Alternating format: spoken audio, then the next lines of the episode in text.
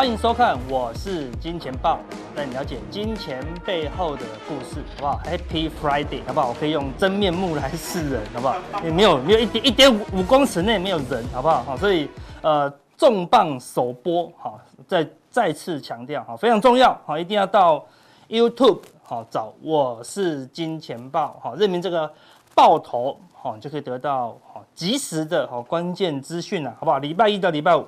晚餐时间，好，你就会看到哦，好，那任明首播，好，任明首播，好，非常重要，好，那我们今天礼拜五要讲什么呢？好，讲一个大家最想要了解的问题，对不对？你钱呢，到底是不够用，还是赚不够？好，你知道全台湾，好，全台湾，好，我们个人的想法了，好，个人主观的，最缺钱的，钱缺最多了，好，钱缺缺缺最多的是谁？你知道吗？是我们的郭董，好不好？他们说他是首富，哎，为什么会缺钱？他缺都是缺一两兆的，好不好？啊，他没有在缺一两万的，对不对？你有他缺钱吗？如果他不缺钱，他就退休了，对不对？好，只要不缺钱，有些人赚了五百万就退休啦，他就不缺钱了，他一毛都不用了，人生就慢慢花，慢慢花。有些人月领一万八，OK 了，够用了，我退休了。好，有些人月领一亿八，他觉得哦，好穷哦，好这样子，好，对不对？所以。到底你是不够用，好还是赚不够？对，所以有人常讲啊，对，知足常乐，哈，对不对？当然这是一句好话啊，你可以赚到啊你满足的钱，好，这样是 OK 的啊。但是人有时候永远都不会满足啊，对不对？哈，所以你可以先努力哈，赚到好你想要的目标哈，每个目标都达到了，你要随时停止满足都可以啊。他有些人他一辈子都要追求啊，甚至他觉得。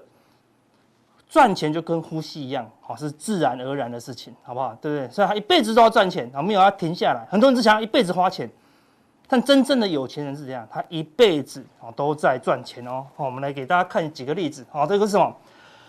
网球天后，哈，大阪直美，好，他已经赚很多钱喽，对不对？他就这样大拍一挥，哎，一千万，大拍一挥一千万，对不对？反正就就赚很多钱，但是哎。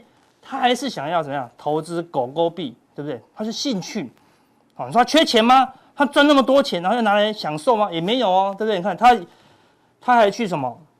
嗯，他投资那个永续时尚啊，虽然很认真投资很多领域中，但是他也热衷什么做慈善的基金哦，对不对？所以他赚钱并不是纯粹啊自己享乐，所以某种程度他竟然会把钱拿去做慈善的。基金代表什么？他够花，所以他有多的能力来帮助别人。哎，他够花了，他还是认真赚钱哦，对不对？表示什么？赚钱哦，跟工作已经变成他生活的一部分了。好，这样是最好的境界哦，对不对？好，像台湾人这样子，好，对不对？好，每一个每一个月都在拼这个基本工资。好，如果真的，好，我们已经决定了，好，可能会涨上去，但够吗？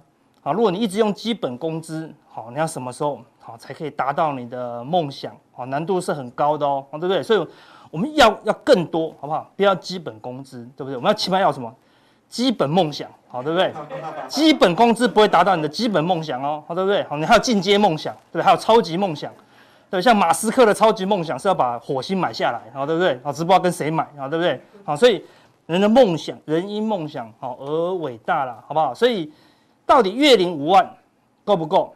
如果是很辛苦的工作，你都觉得说不够，好，但是如果是平白无故，好，感觉不劳而获，好，感觉只是按按按钮买买股票，哎，感觉就很多哦。因为最近有个新闻是怎么样？他的好朋友，好，一个文章，好，网络上文章，好，他两年前失业了，哎，感觉很不好哦，好，但是呢，他把他的两百万存款拿去做股票，哦现在哦，哦，每一个月稳定，好，这个。这句话就不一定了，好，对，但是他他认为稳定获利四到五万元，好，怎么做他就没有讲，这是投资人最羡慕的事情。他感觉好像，哎，去操作股票稳定获利四到五万，他的脑袋的脑补感觉是说，哦，就手机拿起来按按按钮，他开始看漫画、追剧啊，他每个月就获利四到五万。好，有看过我以前的那个电脑的 Excel 表都知道，好，对，好几百个，好不好？对不对？他没有讲说。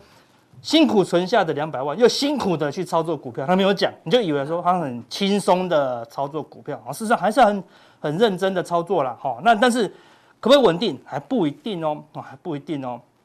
好，那他就提出一个疑问：你每个月赚四到五万，哎，是不是就可以不用工作？好，所以你看，我们看前面强调这个什么大阪直美啊，事实上很多有钱人都是这样子，他每一个月四五十万，每一个月四五百万，他还是在工作。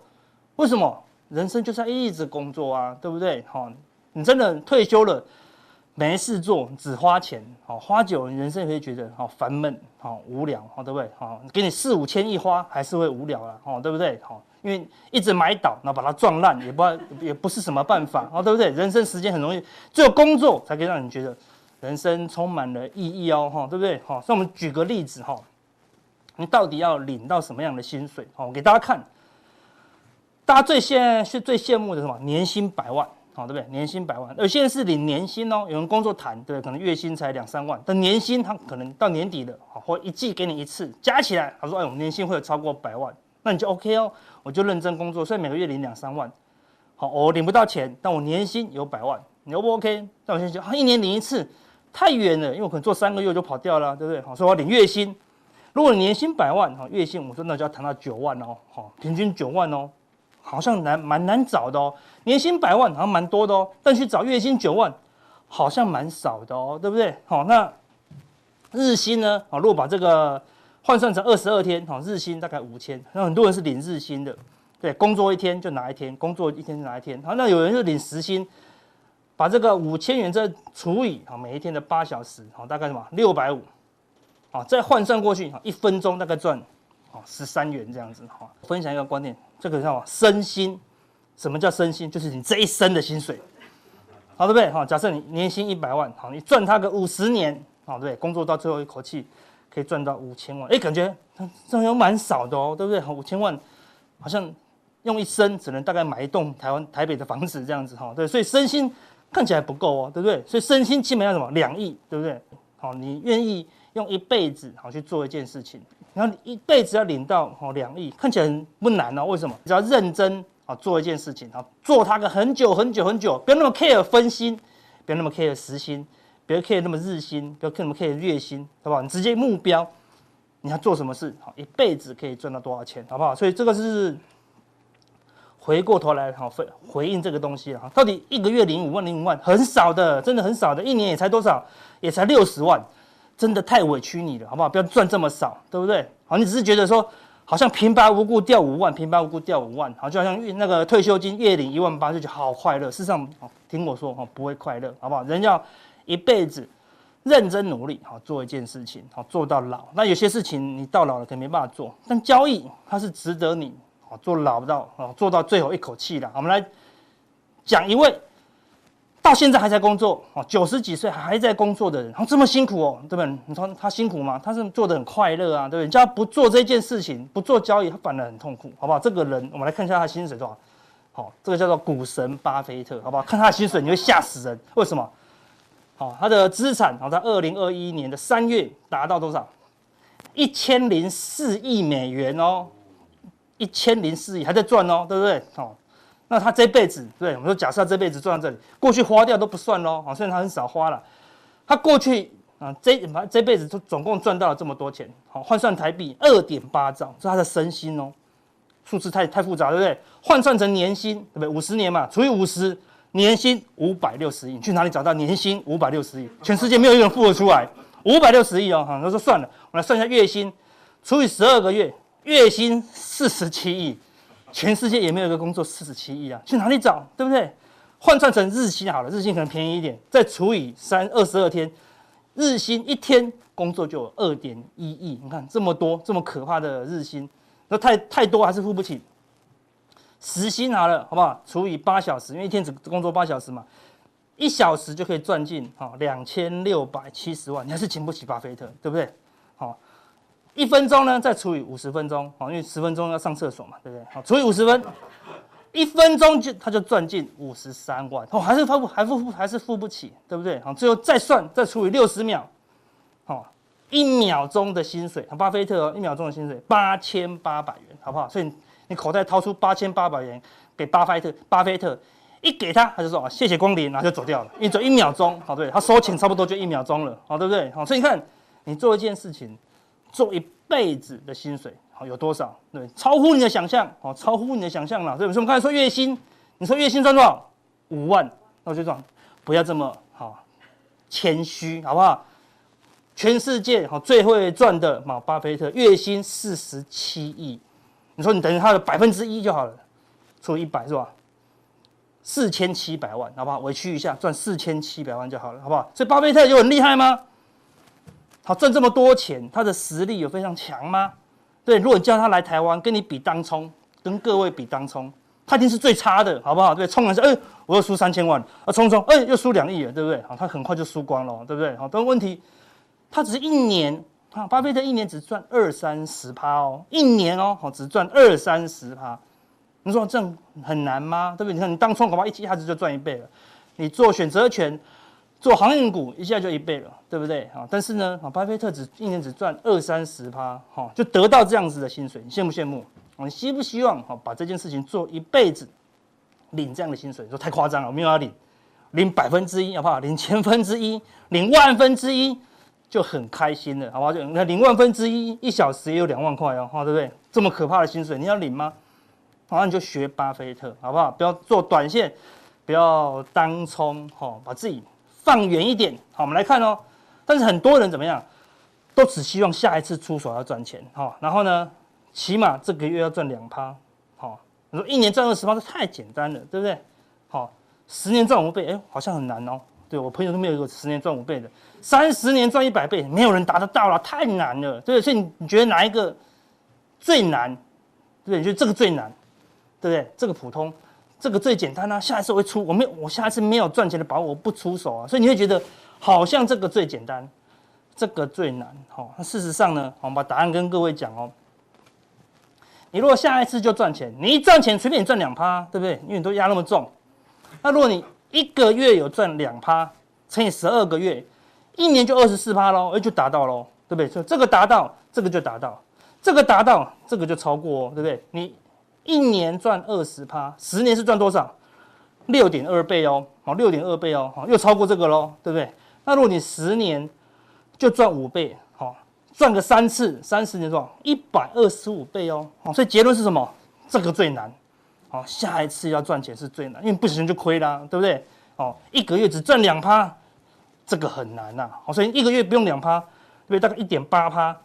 一年三十年就一百倍喽，好，所以看看你放长远，好，三十年，好，五十年，对不对？赚个几兆应该不难呐，好，对不对？好，不要在乎那么短的时间赚个几万块，哈，所以目标放远，你会得到更多更好的东西，哈，所以不要好短视尽力了，好不好？那回过头来看行情，哈，目前行情就是用短线来看待，好，目前是一个短线的结构，好，那短线怎么看？就非常简单。这一条是什么？好，十日线。好，纳斯达克只要还在十日线之上，好，它就是跟这个之前一样，好，就是多方格局。好，跌破了就会转为整理了。好，创新高就再用十日线。好，所以这波反弹到什么时候？哦，就反弹到纳斯达克，好，跌破好十日线，好，这个国际股市的行情就会降温。好，那再来什么时候会有比较大的行情？你要看罗素两千。好，罗素两千上一次。跌破十日线，好，挑战前低，好，再度守住，好，再度守住，好，目前要挑战前高，好，那一样，这个区间都是来回，好，什么时候罗素两千，好，美国的中小型的股票往上突破上面的反压，就是多方大行情，好，那相反的，如果它跌破，好，下方的这个大支撑，看这个盘整区这么久了，好，从今年二月盘整到现在了，盘整半年以上，好，只要是突破，好，无论是往哪个方向突破。哦，你都好好把握，应该是一个大行情。好，那目前就是小行情看待。好，那原油呢？这波破底后出现明显的反弹，也在十日线之上的。好，但是重点是，它来到一个下降趋势线的反压。好，如果原油这两天好可以顺利的突破哈，并且站稳好这个反压之上，好，对对多方是比较有利的。为什么？因为原油往上涨，好，代表什么？大家对于经济的预期还是比较乐观的。因为需求会增加。啊，所以观察一下哈，如果原油没有突破，反向跌破十日线，好，那就会转弱一些，好，那就留意一下，好，那目前都是短多的一个结构了，哈，好，那再讲一下风险哈，黄金，好，因为美元的下跌，黄金也站上十日线哦。对，照理说，如果股市要很好，好，假如罗素两千要很好，黄金呢，好，应该要好像像这样子，好，走空，好，走空这样子，哈。那黄金目前还是一个大整理的格局啦，好，所以如果黄金慢慢的往上走，好，没有跌破十日线，突破哈前高的话，好，代表什么？资金往黄金好去做集中。那黄金是什么？避险商品，代表认为股市的风险提高了，哈，所以这个。未来是往哪个方向走？哈，也是一个多空观察的重点。好，再来看美元指数，美元指数这一波的回档，啊，代表什么？升息的预期是降低，啊，所以全球股市都往上走，啊，亚亚股也因为美元的下跌，造成亚洲货币的上涨，哈，所以热钱涌进亚股，啊，所以亚股出现比较强劲的反弹。好，那现在美元来到这个，好上升的一个。趋势线哦，好，所以如果美元进一步跌破这个好趋势线，好，搞不好回撤好前波低点哦，好，那全球股市就会更强，好，代表说什么？升息是遥遥无期啊，暂时看不到啊。那相反的，如果它止稳往上，好突破这个十日线，好，那这个市市场的风险好又会开始提高，好，又会开始担忧，好，是不是要紧缩，好，紧缩这些货币了，好，所以目前。短多持续中啊，那未来会有什么样的方向？是不是会有比较大的行情啊？还要持续做观察啦。哈，那台股的短线也很简单，我们先来看筹码。好，外资昨天是哈净多单哈增加了四千三百九十四口，好，小外资哈扣掉五大特定跟投信的小外资。连续两天哦，好也快增加了快八千口哦，小外资几乎好快要翻多了，哈迅速迅速空单迅速减少，哈就表示什么？外资这几天就是要大买联电、台积电，好所以可以看到外资昨天多单大增以后，净多单大增以后，今天马上用力的拉抬，好联电、好台积电，好所以你就要观察喽，好对不对？好观察外资的期货。好，未来的一个变化，因为外资最近的焦点哈都在台积跟联电，好，什么时候买完了，外资可能会反手哦卖出台积跟联电，那就要看期货的变化，好，那是一个短线的观察重点，好，那一样，台股也是用好十日线，跌破十日线，好，你就要避开，站上十日线可能会有个短线的行情，好，跌破了你你要再避开，站上了，好，它又是一个反弹行情呐，好，所以目前最近因为。今天又又往上收嘛，好，所以可能这地方往上震荡走高，什么时候跌破十日线，好，那你手上的好股票或者指数，好，你就要再保守一点看待了，哈。那判定多空，好，最佳的策略是什么？你就直接做多，你就挑股票做多，挑股票做多，挑股票做多，你有赚钱，不是是多头，好，那你挑股票来做空也赚钱，不是它是空头哦，好。那如果是盘整盘，像最近有股票跌，像今天虽然电子股很多涨，但是航运跌啊，对不对？所以你空航运的赚钱，做多强势电子股赚钱，但是你做多有些电子还在跌啊，像面板还在跌嘛，好，所以现在有多也有空哦，所以你是高手，你可以在这个行情中，好，两边都赚钱，好，但是如果是操作不顺的人，好，不不习惯操作这种盘整盘的时候，你会多空都亏哦，好，所以。你是做哪个方向好赚，好，你就往那个方向做，好。但是目前呢，好，你厉害的两边都会啊。大部分的人呢，哦，可能多空都很难做了，表示往目前是一个很难做的行情，好。所以等一下呢，加强錠我就会讲，多头选股我们也给你，空头也选股也给你，好，那你就看到底是哪一个好赚，好，那表示那个地方的趋势，好，会更明显一些了，好。那怎么样加入我们的加强錠？四大步骤，好吧？第一个。YouTube 频道搜寻好，我是金钱豹好，找到这个爆头的标志哦，哦对，这个爆头好才是正港的，好吧？正港的啊频道。然后呢，封节目的封面一定都会有什么首播的印章哦，哈对，首播的印章，这表示我们是正版首播好，然后在这个频道首页下面有一个加入键，好不好？按下加入键，好就可以加入我们的加强定了，好，所以大家加强定让大家来了解，好，现在多空好股票的一个表现。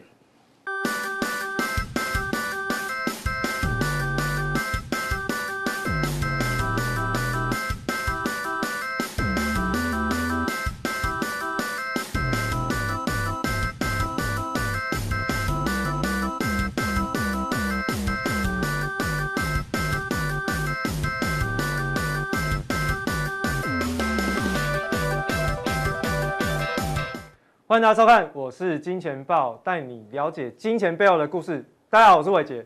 今天呢，看到我又看到阿南德了，怎么那么刚好？对，我们之前才利用阿南德的预言来跟大家讲一些投资的趋势跟方向。那那一趴呢，我记得那时候我们是放在这个加强錠。好，那所以如果没有订阅加强錠的投资朋友，可能就比较抱歉。啊，那时候就刚好错过那个趋势，对不对？好，那这一次他要发表了新的言论哦，所以。哦，我们就来特地的去做一下观察，因为最近阿兰德他的这个预言，其实呢有相当程度的一个准确性，所以为什么我们会小编会把这边拿出来，再跟现在的世界发展的情况哦去做一个对照，它是有原因的，因为毕竟它准确性很高。但是呢，如果站在我的角度，准确性很高，对不对？我的角度，我都会站在阴谋论的立场。什么叫阴谋论呢？阿南德背后是不是有高人？诶，他那时候说。黄金很好，是不是印度有大户要卖黄金？哦，超重对，它的整个预言，它的准确度既然已经提升，代表它有市场的影响性，会影响投资人的决策方向嘛？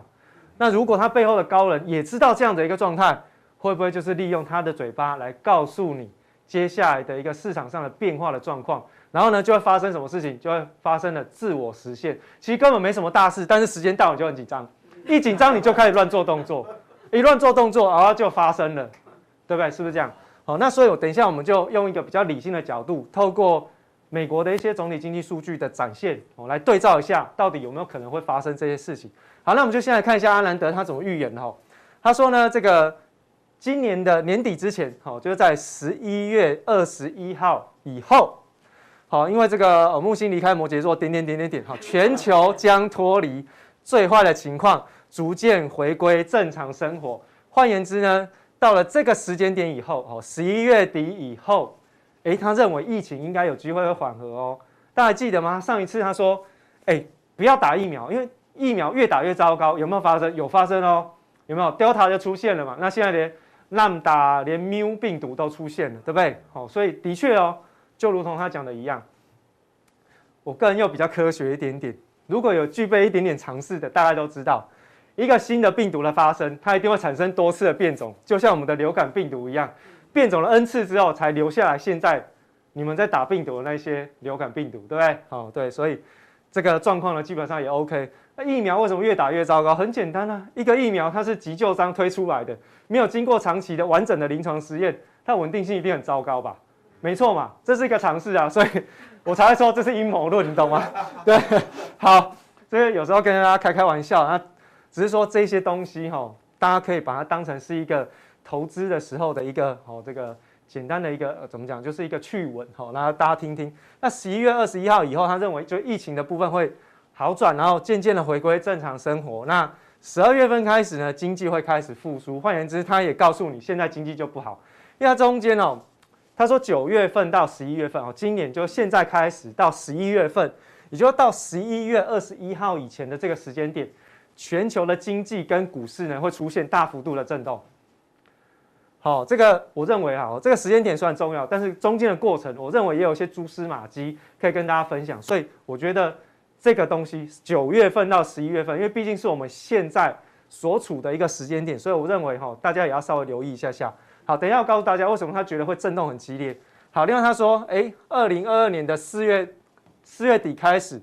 又会开始面临到哈一波的经济动荡，然后呢，经济如何恢复稳定呢？可能要等到二零二三年的四月底以后了。哦，换言之，好日子过了没有很久嘛，从十二月开始到明年的四月，大概一个季度多一点点的时间，又要变坏了哦，又要变坏了哦，变坏完了之后，然后就持续一年的时间。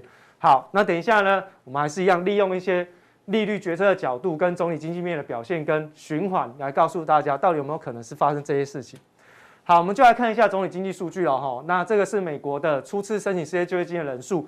那昨天公布出来呢，上个礼拜是来到了三十四万人，那比上一周的三十四点五万人来的更少。也就是说，就业状况持续的不断在改善，只是呢，到目前为止，它的情况呢是一直在放缓。好，它没有快速度的下降，它是放缓。好，所以。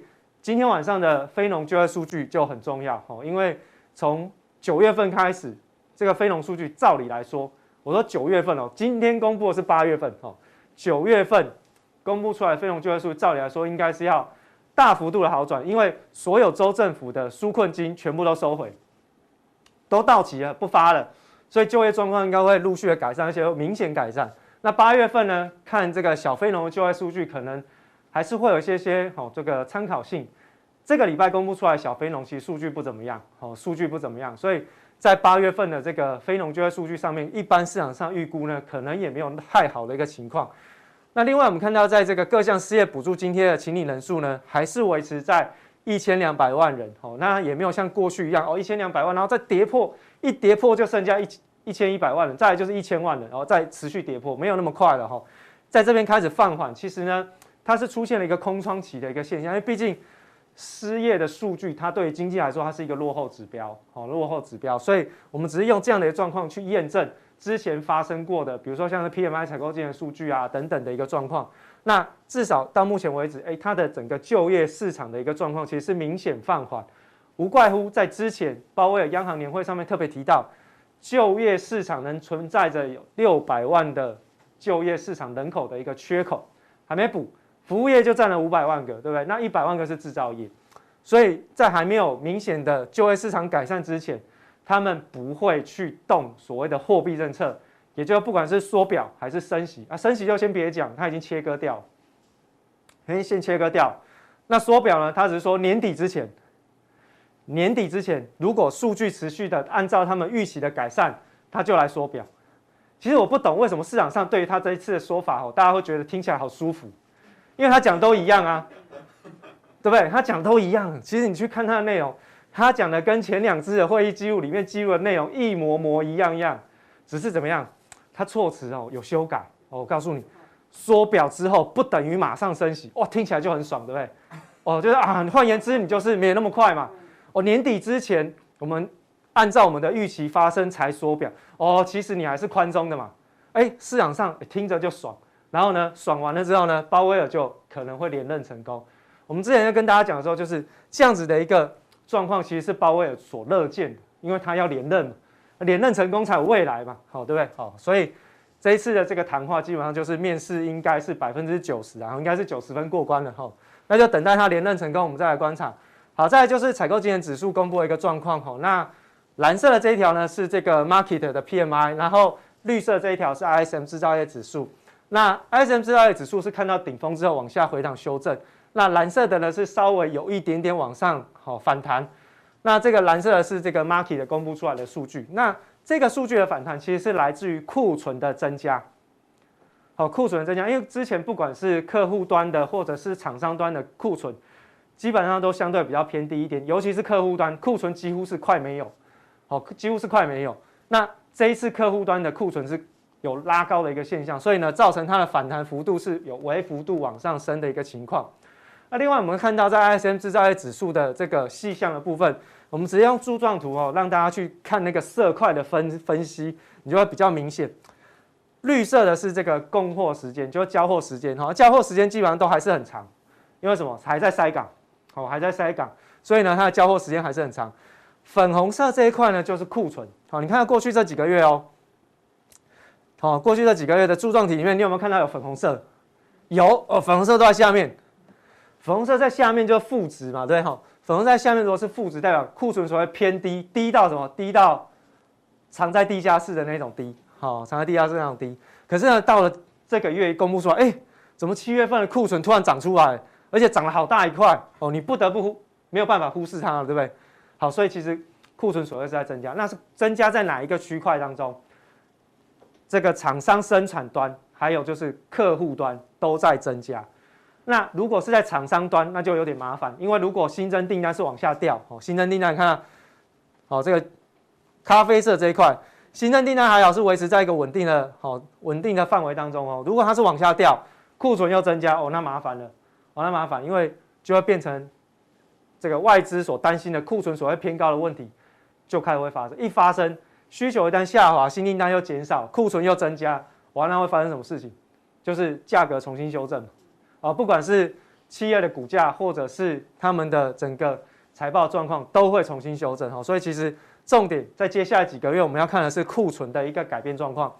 好，那接下来我们看到消费者信心指数哈，这是上一次我跟大家讲的密西根的州立大学公布出来的消费者信心指数，还有就是这个美国的哈这个芝商会它所公布出来的数据，两条线做对照，无巧不巧，都在八月份公布出来的时候就崩盘了。好，红色这一条是芝商会，蓝色这一条是密西根州立大学的消费者信心指数。这我们上次讲的是初值嘛，现在公布出来，基本上也快确定了，好，快确定，都是往下崩盘了。好，那。代表说，消费者不管是在投资面还是在消费的一个状况，其实都没什么太大信心。为什么？价格还是太高了，口袋还是没钱啊，怎么办？哦，怎么办？哦，所以消费者对未来的物价、通货膨胀的预期呢，是非常的高涨。可是为什么会这样？比较重要的一个原因，哈，也是这一次这个鲍威尔其实也刻意闪过不谈的地方，就是房房租。房价的高涨其实也会带动房租往上走哦，哈，不是说房价涨它的，然后房租都不会动，不会。当房价在往上涨的同时，房东一定会想涨价，因为我的房子那么值钱，我怎么可能只租你那么一点点钱？如果你有租过房子，你都知道，所以房租一定会涨，好，房租一定会涨。那现在我们把这个蓝色的这一条线呢，好，是这个呃过去的这个美国的，好，这个平均价，好，就是。这个公寓的一个平均价，然后另外呢，橘色的这一条呢是这个 CPI 的一个哦，CPI 的一个哦，这个租金的一个状况。好，那你看到它已经往上拉了，那过去这一条蓝色的线会领先四个月，也就是说，当你看到它往上涨的时候，下面这一条橘色的线一定也会跟着上来。那这个一跟上来呢，房租占通货膨胀就 CPI 的比重，或者是 PCE 的比重，大概百分之三十的权重。哦，这个你去查都查得到。当它一往上拉，哇！那 CPI 呢？PCE 呢？是不是就居高不下？好，就居高不下。那这就是为什么市场上有两派的说法，一个就是采信鲍威尔，通膨是暂时；一个是采信什么？华尔街有一个，就是华尔街的这个普遍有另外一派的说法是，通膨高涨会是持续性的，它不会是暂时。但我比较相信鲍威尔，为什么？我们来看，我们先看一下原油哈，原油最近公布出来的库存是出现了大幅度的减少。好，库存大幅度减少，这也正常，因为已经进入到九月份哦，这个夏季已经用油的高峰期已经过了，那所以呢，其实这个库存的减少，基本上哦也很难去刺激所谓的油价。那另外呢，就是 OPEC 哦，在这一次的这个会议上面，只花了不到两个小时就开完会了，就开完会了哦。上次怎么样？开一个礼拜，一个礼拜我都不想告诉你结果，对不对？哦，但是呢，这一次两个小时不到就开完了。开完了有一个共识，增产啦，就继续增产，就是这样子就做就对了。所以油价呢，基本上在最近呢都是在高档六十八块这附近做震荡。好，所以它的整个库存虽然是减少，但是因为第一个它已经脱离了旺季，好，需求已经开始降低。第二件事情，OPEC 在增产，所以呢油价呢就上不去。那油价上不去，好，油价上不去，不就代表通货膨胀怎样？已经去掉了一个因子啊，因为能源占通货膨胀的这个比重也很高。当油价已经不再持续的上涨或者是喷出的时候，诶，那你的能源价格是不是下往下拉？那你的 CPI 权重就往下带嘛？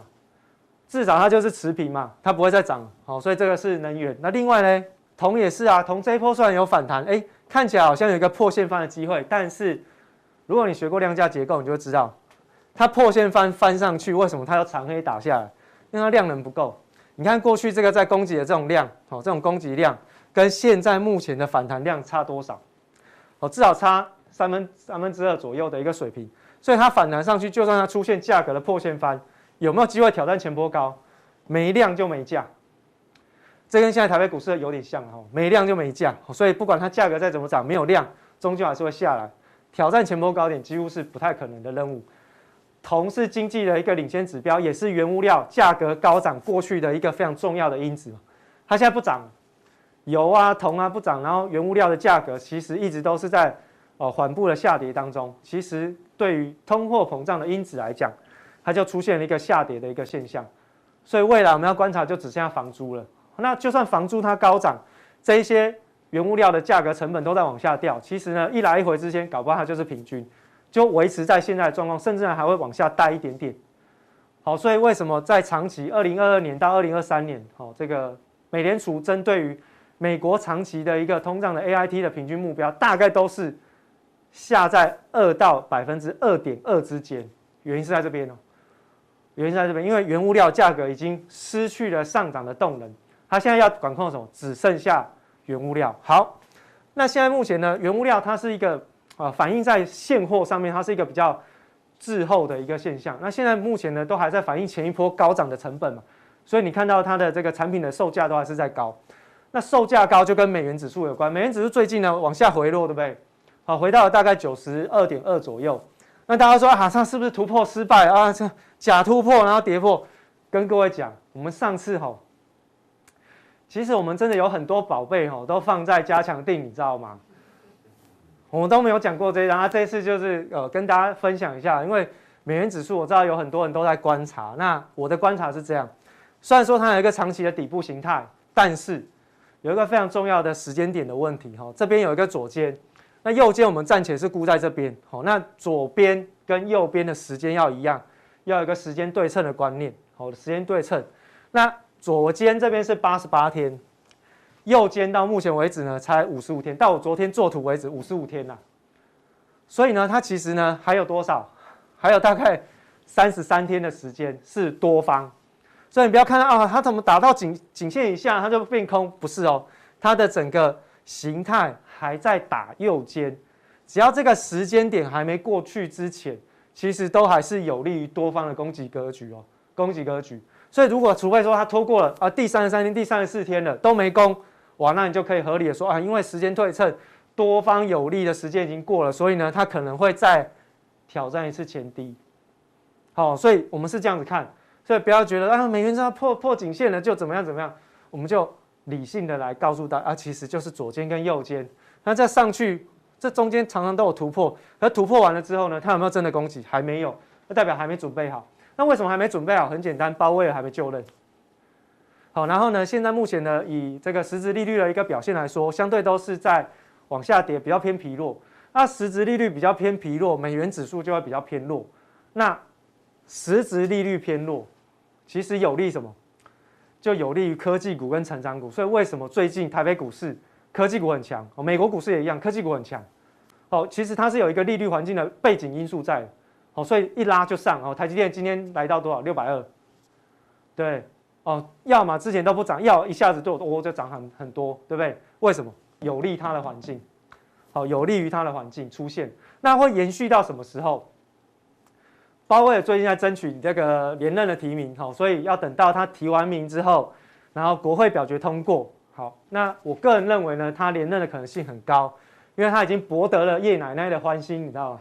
好，叶奶奶在叶奶奶在他提名之前，在他央行这个年会演讲之前就已经说，我支持他继续连任，他已经有表态，这个是媒体都有报道。好，所以当他连任之后，换言之，我们可以预期九月二十二号的利率决策会议就是鲍威尔来主持，对不对？好，那既然他知道很多美国经济的弱点，现在是怎么？消费者信心崩盘，我如果要撑住美国的 GDP，美国 GDP 比重有百分之七十都是消费者的消费撑起来的。我如果让美元贬下去，我美国经济完蛋了。为什么？因为国内通货膨胀更强更强，然后呢，消费者更不买东西，GDP 就走走弱。哎，各位，今天早上看到一个新闻哦，摩根士丹利已经把第三季美国的 GDP 调到只剩下二点九哦，GDP 成长率哦只剩下二点九趴哦。过去他们是预估到六点五哦，六点五，你没听错，六点五，腰斩都不到的一个水准。为什么？弱势美元跟通货膨胀，消费者信心崩盘。